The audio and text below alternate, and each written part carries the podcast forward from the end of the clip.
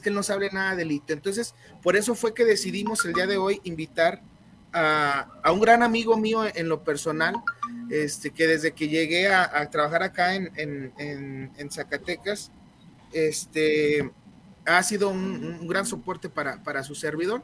Este, sin más preámbulo, me, eh, quienes ya lo conocen, bueno, sabrán que estamos hablando de, de una persona muy, muy, muy importante, pero el maestro Manuel Macías. Manuel, maestro Manuel, bienvenido, buenas noches. Buenas noches. Primero agradecer esta excelente presentación que me brinda, pero el agradecido soy yo por tener su amistad. Y quiero saludar a, a, don Nacho Padilla y a don Fernando López y a todos los que están detrás y que hacen posible todo este, esta, transmisión y esta charla que ojalá podamos, eh, digamos, atender y comprender todas las implicaciones de la reforma eléctrica, que no es nada fácil, pero ya lo veremos. Van a ver cómo sí se puede entender. Muchas gracias, Nacho. Buenas noches. Hola, muy buenas noches. Este, después de un tiempecito que me ausenté, ya estamos aquí de vuelta en el programa, este, con todas las ganas. Y pues bueno, hoy, eh, hoy es una plática muy interesante aquí con el maestro en ciencias, el, el señor Manuel, a quien me da mucho gusto saludarle esta noche y pues bueno, tenerlo aquí con nosotros. escuchar a Nacho, no, no te escucho yo, Nacho. ¿Me escuchan aquí?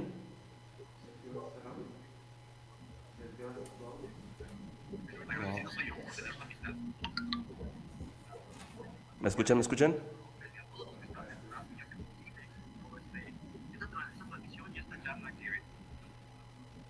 ¿Me escuchan ahora? Sí, ya, ya te escucho. Perfecto.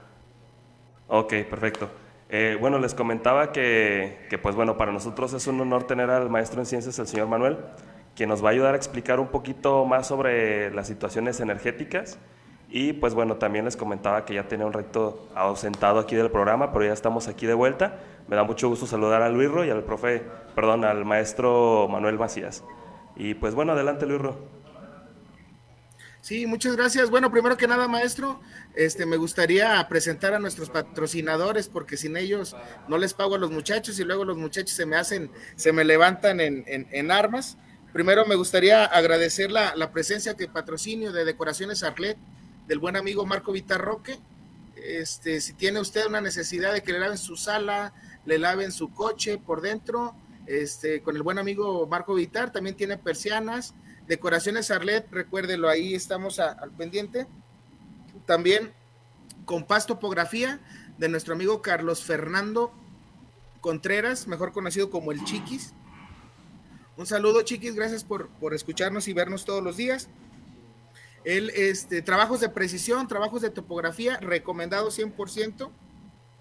He escuchado muy buenas palabras, muy buenas palabras de él, de los, de los, clientes que ha tenido y en lo personal, el, profesionalmente ha tenido un muy buen desempeño cuando le hemos ahí encargado algún trabajo.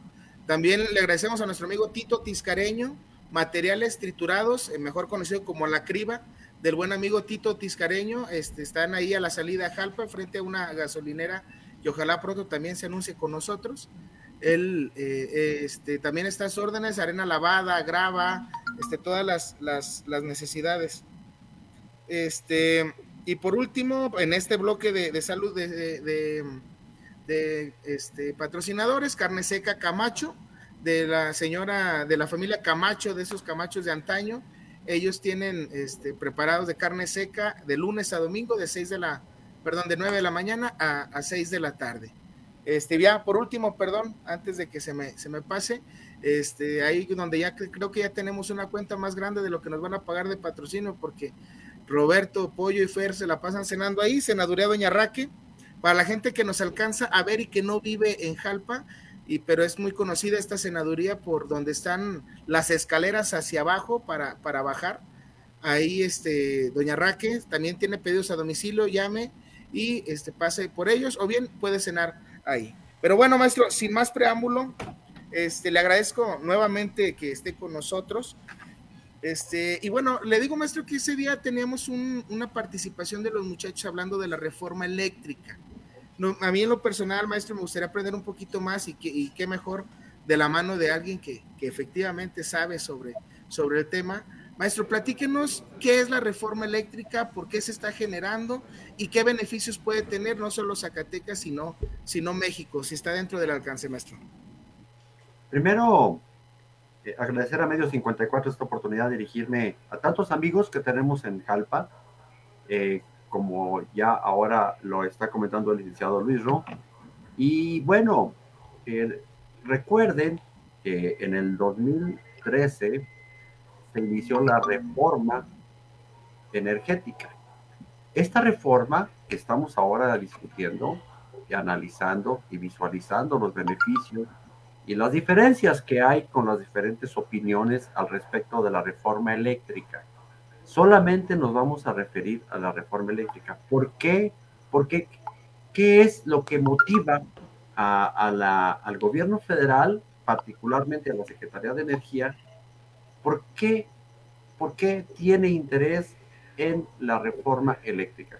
Hemos tenido, como ustedes saben, algunos apagones fuertes en, la República, en el norte y en el sur. Afortunadamente, Zacatecas no hemos tenido esos problemas. Eh, Comisión Federal de Electricidad es el único dueño de todas las líneas de transmisión de México. Esa red eléctrica la administra el CENAS, el Centro Nacional de Control de Energía. Y como ustedes saben, las fuentes alternas de energía verdes, algunas son intermitentes. La eólica solamente genera cuando hay aire. La fotovoltaica cuando tenemos energía solar de las 9 a las 5 de la tarde. Después, ni antes ni después, generan energía. Ese es un dato que hay que tenerlo presente. O ahora, en estos momentos, eh, Comisión Federal de Electricidad está generando el 44% de la energía. Y en los privados están generando el 56% de la energía. Hoy de lo que se trata la reforma eléctrica es primero cambiar esa, porque le cuesta mucho dinero, tienes que tener, tiene, Comisión Federal de Electricidad tiene que tener muchas plantas generando energía para que a las 5 de la tarde que se acaban todas las fotovoltaicas y que se salen del sistema, en menos de 3 segundos, en menos de 3 segundos tiene que entrar la energía de Comisión Federal de Electricidad. Y eso le cuesta un dineral. De tal forma de que hoy se está revisando la seguridad energética, es decir, particularmente la seguridad eléctrica la seguridad energética es un poco más grande porque se tendría que regresar al, totalmente a la reforma del 2013. La reforma energética tiene que, que ver con los hidrocarburos, tiene que ver con la energía eh, eh, nuclear, tiene que ver, los hidrocarburos no son pocos. México tiene el 9% de las reservas mundiales de gas natural. Ese es un dato muy importante que debemos de cuidar.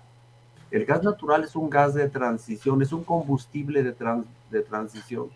Es decir, en la naturaleza hay mucho gas natural y el gas natural se está saliendo de la Tierra, se está emitiendo a la atmósfera de la Tierra. ¿Y esto qué significa? Ah, significa que el principal problema que está inclusive poniendo de rodillas la propia existencia de la vida humana se llama el fenómeno de cambio climático. El fenómeno de cambio climático ha sido el factor más grave por efectos meteorológicos extremos, sequías o lluvias extremas. Entonces, el gas de efecto invernadero que ha sido evolucionado en los últimos 200 años, ahorita llevamos 419 partes por millón en la atmósfera. Y, esto hace que, que necesitamos de bajar dióxido de carbono. El dióxido de carbono se baja solamente o no emitiendo, quemando pues combustibles fósiles, no respirando la gente, imagínense, eso está en chino. Entonces no podemos nosotros ni, ni, dejar de respirar porque nomás tenemos una vida. Y segundo, pues todas las actividades humanas están alrededor de los combustibles fósiles. El otro, el otro, ese, se tiene de referencia al dióxido de carbono. El metano pesa 38 veces más en calentamiento global. Los últimos estudios son 38 veces más en calentamiento global. 38 veces más. Entonces, por eso el metano lo tenemos que quemar a dióxido de carbono, para que no pese tanto en calentamiento global. Por esa razón, pues, el metano es un combustible de transición. Está aceptado en México y en el mundo que son combustibles de transición. O sea, hay que quemar el metano porque pesa, si lo emitimos como metano, pesa más en calentamiento global que, que, el, dióxido de carbono. El dióxido de carbono lo podemos bajar de la atmósfera. Simplemente el mar, el mar tiene un, bastantes algas y está tomando el dióxido de carbono, que es, la, es el principal fuente de, de, de, de, bajar el dióxido de carbono, de resumidero de, de dióxido de carbono y las reforestaciones, pero pues ustedes saben, con estas condiciones climáticas, pues tampoco pueden prender mucho los arbolitos y se quedan ahí eh, sembrados, pero pues no, no hay esa posibilidad de que crezcan. Por esa razón, la reforma eléctrica necesita cambiar. ¿Qué necesita cambiar? Yo primero quisiera que ahora el 56% le, va, le, va, le van a dejar a Comisión Federal de Electricidad para que produzca energía y el 44% a la privada. De tal forma que lo que más preocupa a los inversionistas es que uno de los transitorios dice que todos los permisos que están en la Comisión Reguladora de Energía para generación se suspenden. Y luego que hay una, una ley anterior a la reforma eléctrica que se llama la ley preferente, le llaman ley preferente. Ahí se anuncia y se decide por el gobierno mexicano que las primeras que van a entrar en disponibilidad de energías verdes para cumplir con ese 56% de CFE son la energía eléctrica, perdón, la energía nuclear. Luego le siguen las hidráulicas y luego le siguen eh, otras, por ejemplo, ciclos combinados. Es, es utilizar, por ejemplo, termosolar. En México no tiene ninguna fábrica termosolar. En Zacatecas es posible que vayamos a tener la primera planta termosolar en el semidesierto de Zacatecas. Es posible. Entonces, de ahí le siguen otras, como por ejemplo la hidráulica, geotermia. Zacatecas tiene 19 proyectos de geotermia que no la estamos aprovechando, sobre todo en la región, en, la tierra bonita que ustedes tienen. Motivo por, y luego siguen ya al final las aerogeneraciones y las de fotovoltaica. Eso si hay una inversión enorme en infraestructura de esta que acabo de comentar, de estas dos últimas, pues la gente está inquieta. Y es, es normal que esté inquieta porque las inversiones que hay no tienen ninguna seguridad. Pero hay muchas ventajas para usted y para mí que somos de a pie. Es decir, que tenemos una casita y que no nos van a retirar la posibilidad, oígase, no nos van a retirar la posibilidad de que nuestras casas tengamos sistemas fotovoltaicos y a través de los medidores biodireccionales que se están instalando, CFE va a aceptar eh, la generación. Mucho ojo porque a lo mejor no se entiende esto.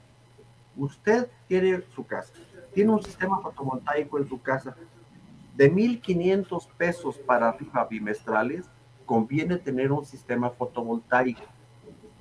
Sobre todo en aquellas regiones donde es mucho calor y, ustedes usan mucho aire acondicionado, es conveniente que se enteren bien a través del FI de las pequeñas industrias, las pymes, las pymes y, todos los, eh, los negocios que, que tengan eh, consumos de más de 1.500 pesos, lo conveniente es que tengan sistema fotovoltaico. En el día generan energía de las 9 de la mañana a las 5 de la tarde y ustedes consumen la energía y el exceso de esa energía se la van a mandar a CFE y les va a abrir una cuenta a su favor. En enero hacen cuentas, lo único que van a pagar van a ser como 57 o 100 pesos del pago por la transmisión porque vamos a usar la red de CFE para descargar nuestra energía. Ojalá me haya dado a entender. Eh, de tal forma de que es la única forma de que los mexicanos de a pie, porque dicen que la, energía va a subir, pues es la energía eléctrica, pero es porque se está promoviendo eh, los sistemas fotovoltaicos para las empresas y para las casas, habitación. Ese es el sentido de la reforma eléctrica, que, no lo estamos visualizando de esa manera. Toda la gente está pensando en los grandes generadores y en los grandes consumidores. No, nosotros, ¿qué, qué hay más personas? ¿De bajos recursos o de, o de altos recursos? Pues los de bajos recursos. ¿Y por qué va a bajar la energía? Va a bajar siempre y cuando usted invierta en los sistemas fotovoltaicos. Por eso en Zacatecas tenemos ya una oficina del FIDE, que está por ahí enfrente de, mm, un Starbucks que está antes de llegar a Ciudad Gobierno, Ciudad Administrativa. Ahí, ahí está la oficina del FIDE. Y ahí es donde usted, yo, eh, nosotros, podemos ir a solicitar los apoyos para adquirir sus sistemas fotovoltaicos, sobre todo pymes y pymes. Y a las casas que tengan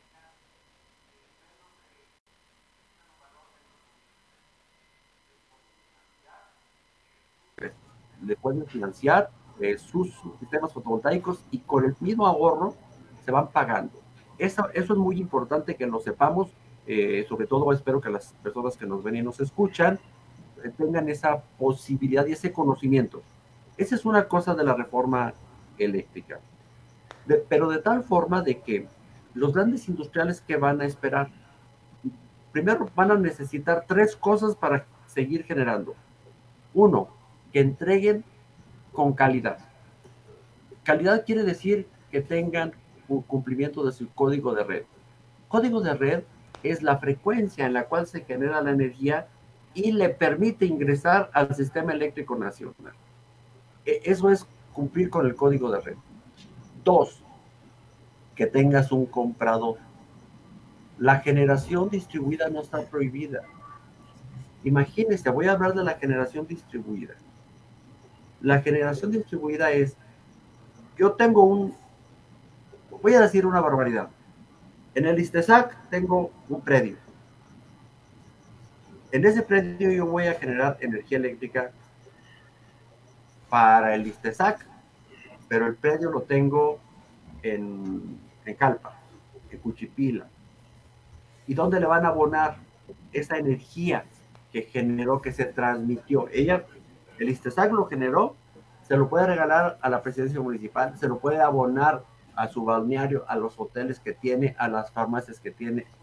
Eso es la generación distribuida. Por eso necesitamos, lo platico en en, dos palabras, tres palabras. En Zacatecas tenemos eh, cerca de 17 proyectos de generación de energía de la fotovoltaica y, de aerogeneración.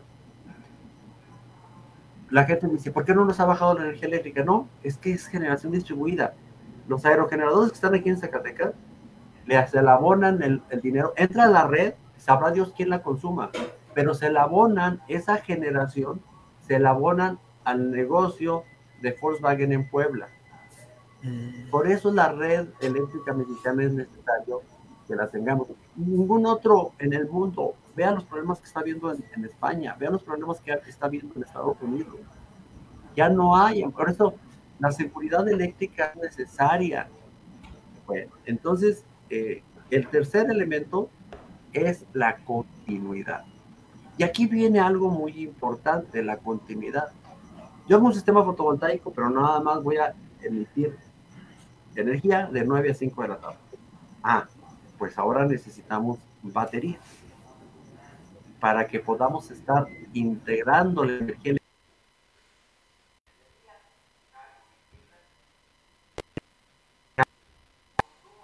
tengo que consumir o entrego a la red a, mi, a la persona que le voy a acomodar la energía y necesito cargar las pilas para que en la noche estén entregando energía.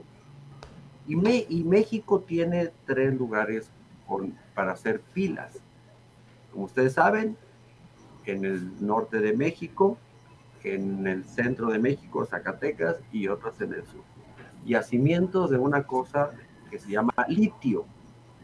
El litio, ahora como, lo, como estamos acostumbrados a manejarlo, tenemos que cargar los celulares. Es el mejor ejemplo de las pilas de litio. Te duran, no sé, 8, 10, 12 horas, depende del uso que le des. Pero hoy, en su servidor y un grupo de, de estudiantes en la Universidad Autónoma de Zacatecas, estamos estudiando el litio para no producir las pilas tradicionales, sino pilas que no se agoten. Ustedes se cae su teléfono celular o recibe una descarga no uniforme de energía donde lo van a estar cargando y se polariza y se echa a perder.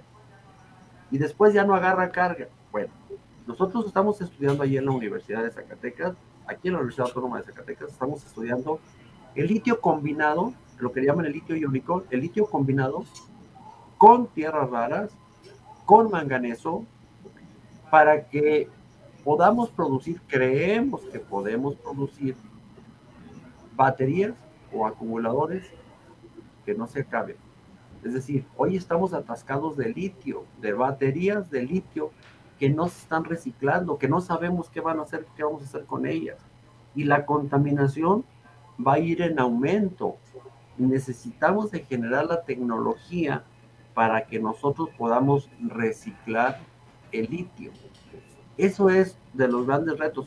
Por eso, en la reforma eléctrica se dice que no se va a concesionar el litio, que va a ser del gobierno mexicano. Desde luego que va a abrirse esta empresa, que me supongo que se va a llamar eh, litio mexicano o litio de México, una cosa así se va a llamar. Pero de que eso es una seguridad nacional para que no se lleven, vean lo que hacen muchas estructuras mineras, muchas empresas mineras. Sacan el mineral y te dejan ahí el abandonado el, el sitio. Hay una contaminación muy fuerte. Entonces, con estas, con estas experiencias ya vividas en México, pues se trata entonces de tener un acomodo de litio de manera diferente, aprovecharlo los mexicanos, que los negocios los hagan los mexicanos y que generemos empleo para los mexicanos. Y ese es un gran reto que hoy se está planteando en la reforma eléctrica. Otra de las cosas que la gente no está aceptando, eh, en, ocasiones creo que puede tener, eh, dice que le van a dar el monopolio a CFE, pero eso lo podemos subsanar si no juntamos al Senate, no puede, no puede ser, CFE no puede ser juez y parte. Por eso necesitamos, y eso es lo que se está discutiendo en la Cámara Alta, el que si el Centro Nacional de Control de Energía lo absorbe la Comisión Federal de Electricidad, entonces sí se vuelve un monopolio. Por eso necesitamos las desconcentradas y las descentralizadas y como coordinando la Secretaría de Energía. Yo creo que eso sería muy prudente que dejáramos al Centro Nacional de Control de Energía, porque ella es la que te dice qué empresa va a empezar a entregar en tal lugar y, de tales, a partir de tal hora a tal hora. Porque si lo, si lo, va, si lo va a controlar todo, Comisión Federal de Electricidad, se nos va a volver un, un problema. Creo yo, creo yo, creo yo, creo yo. Entonces, pues así están los retos ahora de la reforma eléctrica. No confundamos la reforma eléctrica con la reforma energética. La reforma energética involucra todos los petrolíferos. Zacatecas tiene dos grandes ductos de gas natural. Uno que viene de Oaxaca, Texas, y que pasa por, por Zacatecas y va a terminar, pasa por Aguascalientes y termina en una planta de cogeneración en San Luis Potosí.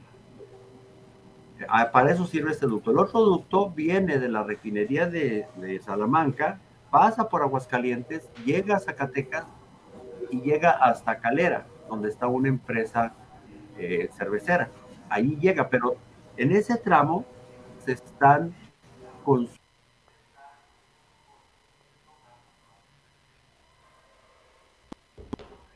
creo que debemos de reflexionar sobre este tema. Hoy está costando 15 y algo el, el, precio del gas LP.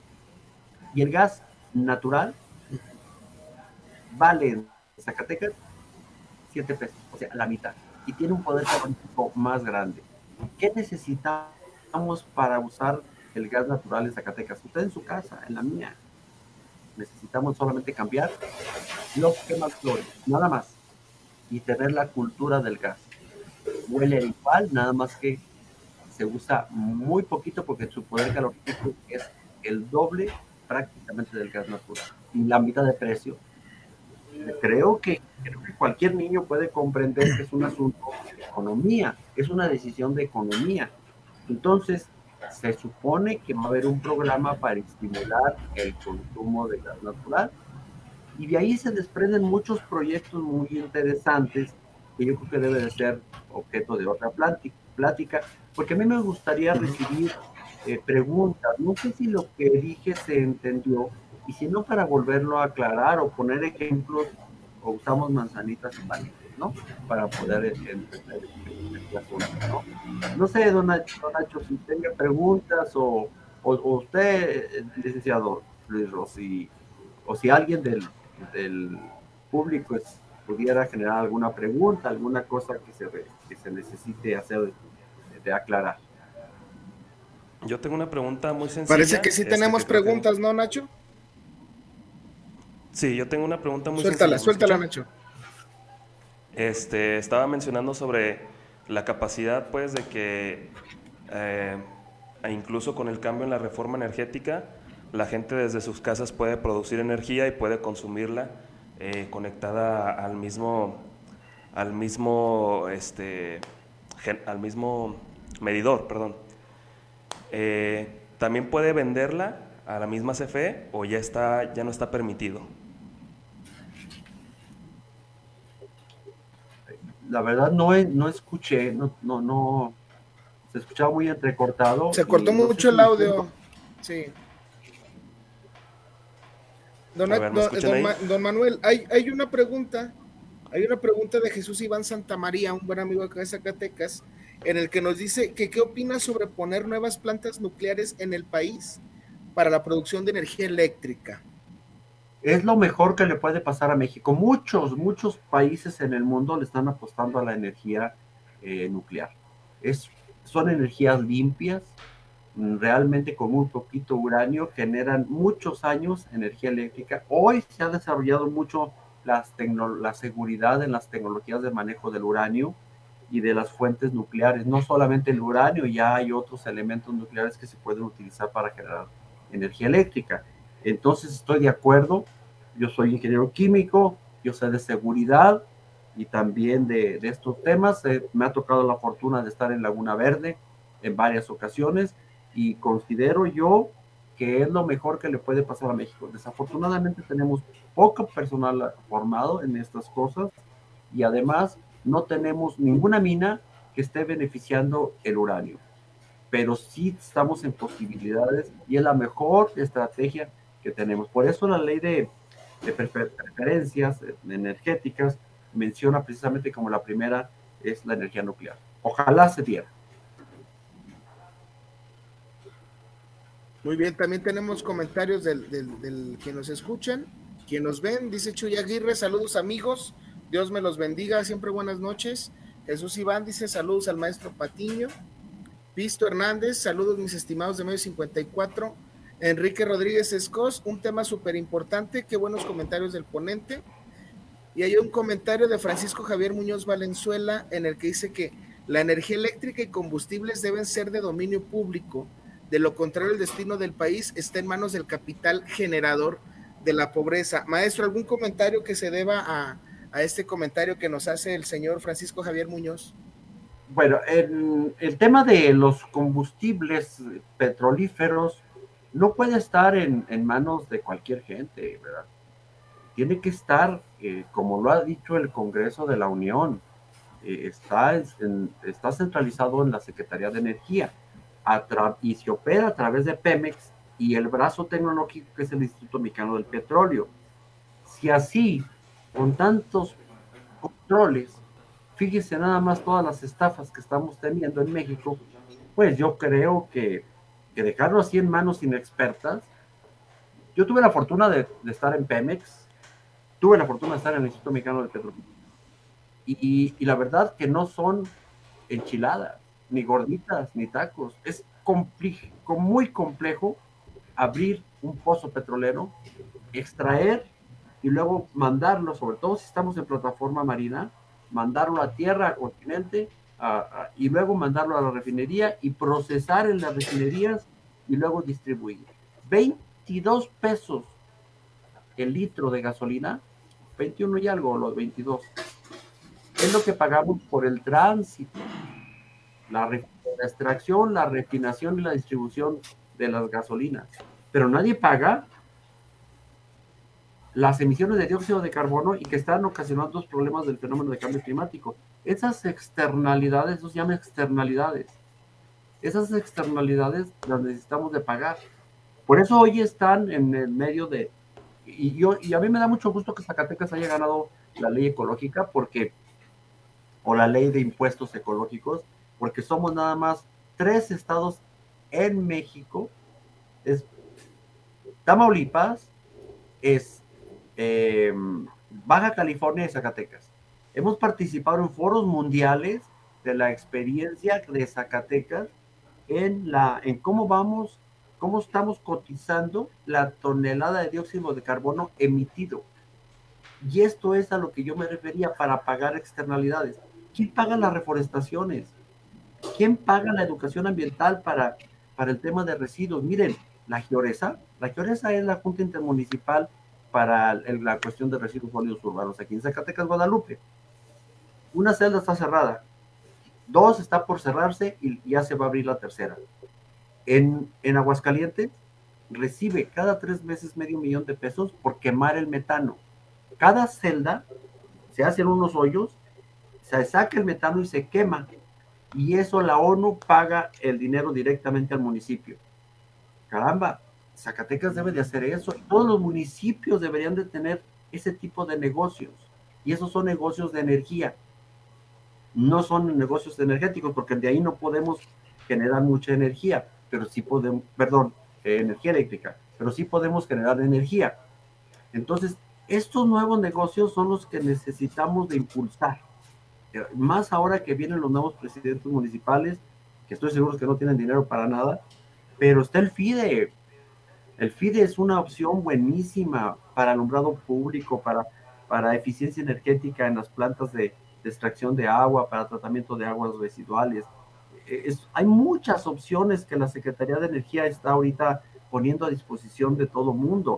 Y a mí me da mucho gusto y yo les agradezco que me hayan invitado porque sé que algunas personas no conocían de estos temas y, ojalá pudieran acercarse al FIDE, al, al fideicomiso para, el, para la eficiencia energética que está aquí en Zacatecas. Entonces, este, no sé si, el, si pudiéramos pasar a otra pregunta, si tengan por ahí alguna otra que tengamos que ver. Sí, sí, sí, si hay otra, si hay otra maestro, este pregunta, bueno, la pregunta que iba a hacer Nacho, nomás que por ahí estamos teniendo un poco de inconvenientes con su micrófono. Dice, pregúntale si podemos vender energía como consumidores particulares. Si nosotros generamos la propia energía, ya sea eólica, ya sea este solar, ¿Nosotros podemos venderla, maestro? Sí. Eso es lo que le llaman la generación distribuida. Tú, tú te consigues tu, consumidor y tú le generas y le das. Eso está permitido. Pero que no vaya a consumir más de medio megawatt. Y, ahí, no, ahí no requiere de permiso.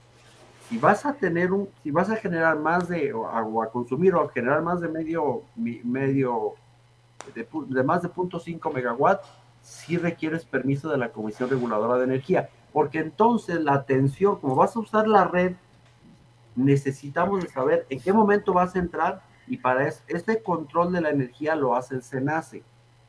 Eh, por eso es necesario que el SENACE siga como tal, precisamente para que nosotros podamos hacer ese tipo de negocios. Miren, ustedes tienen una experiencia muy bonita ahí en Jalpa. No sé si conozcan unos avicultores ellos cambiaron los sistemas fotovoltaicos y alcanzaron a entrar, ese recurso entró por el FIDE. Entonces, hay muchos ejemplos aquí en Zacatecas que pudiéramos mencionar ahora que no es el caso. Está San Fandila en Villa de Cos. San Fandila tiene seis proyectos de fotovoltaicos. Y las, sus plantas no están en Zacatecas todas.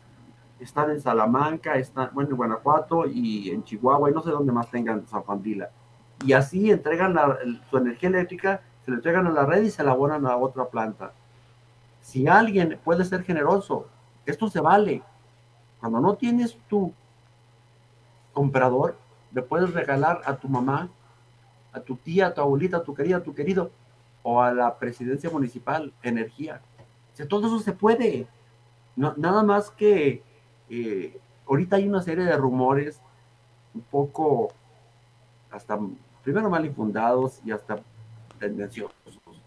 Yo creo que deberíamos de enterarnos más de cómo está ahora el sistema eléctrico mexicano para que podamos entender que creo que vamos a tener muchos beneficios para, para esto. Miren, lo que, lo que debe de quedar claro es que, que la Comisión Federal de Electricidad no va a comprar ya más energía. Todos los legados y todos los contratos que se hicieron allá en el 2013-2014, eh, Comisión Federal de Electricidad los va a tener que cancelar porque no tiene con qué pagarle.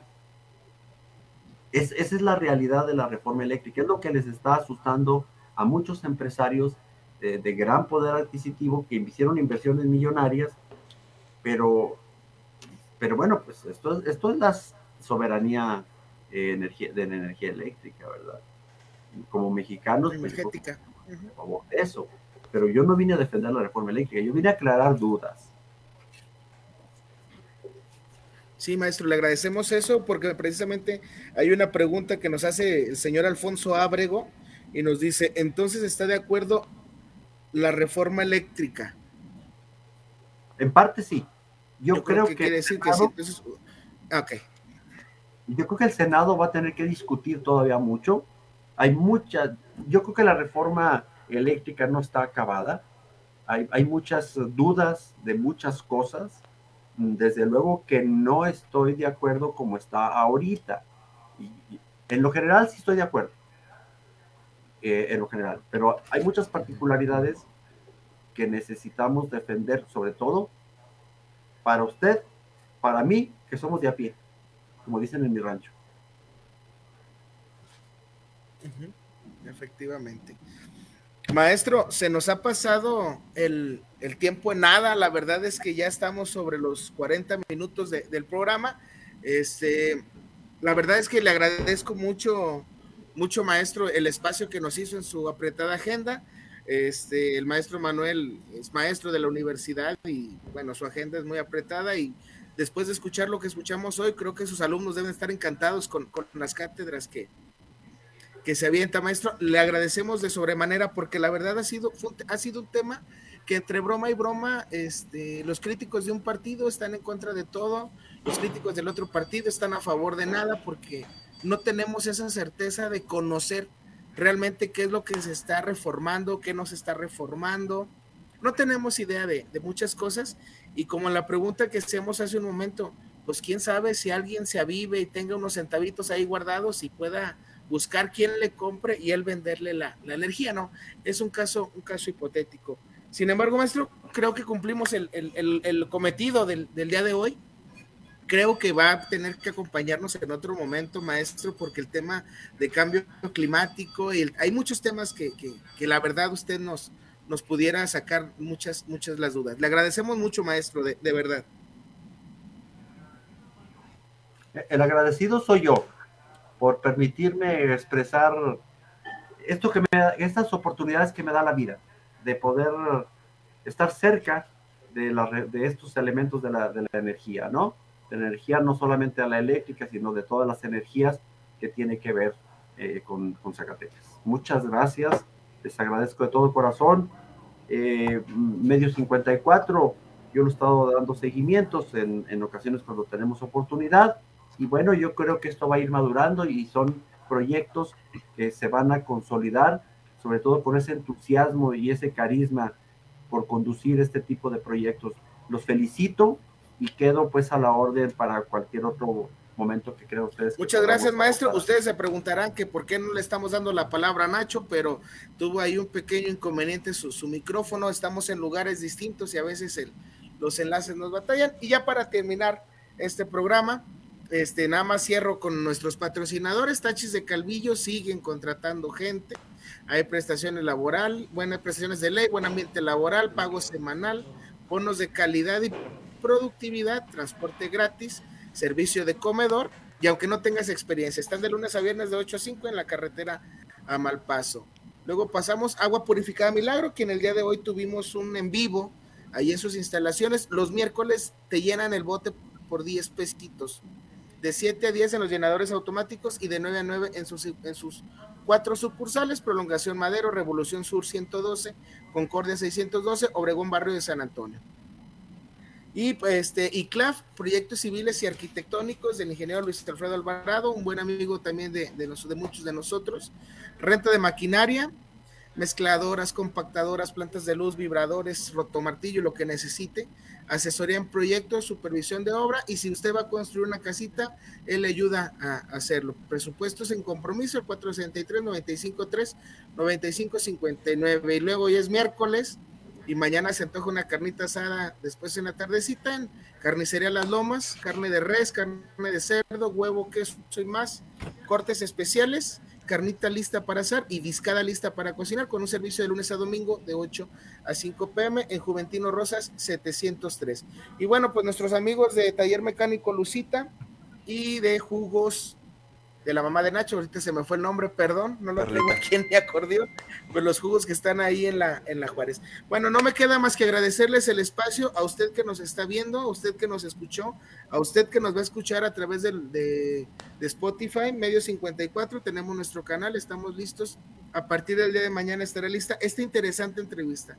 Cuando vaya de camino a su oficina, a su trabajo, a su escuela, póngala porque creo que es su información como dice el maestro Manuel, para nosotros, los ciudadanos de a pie, que muchas veces no entendemos esta, esta clase de situaciones. Maestro, no me, no me resta más que volverle a agradecer su tiempo y su espacio.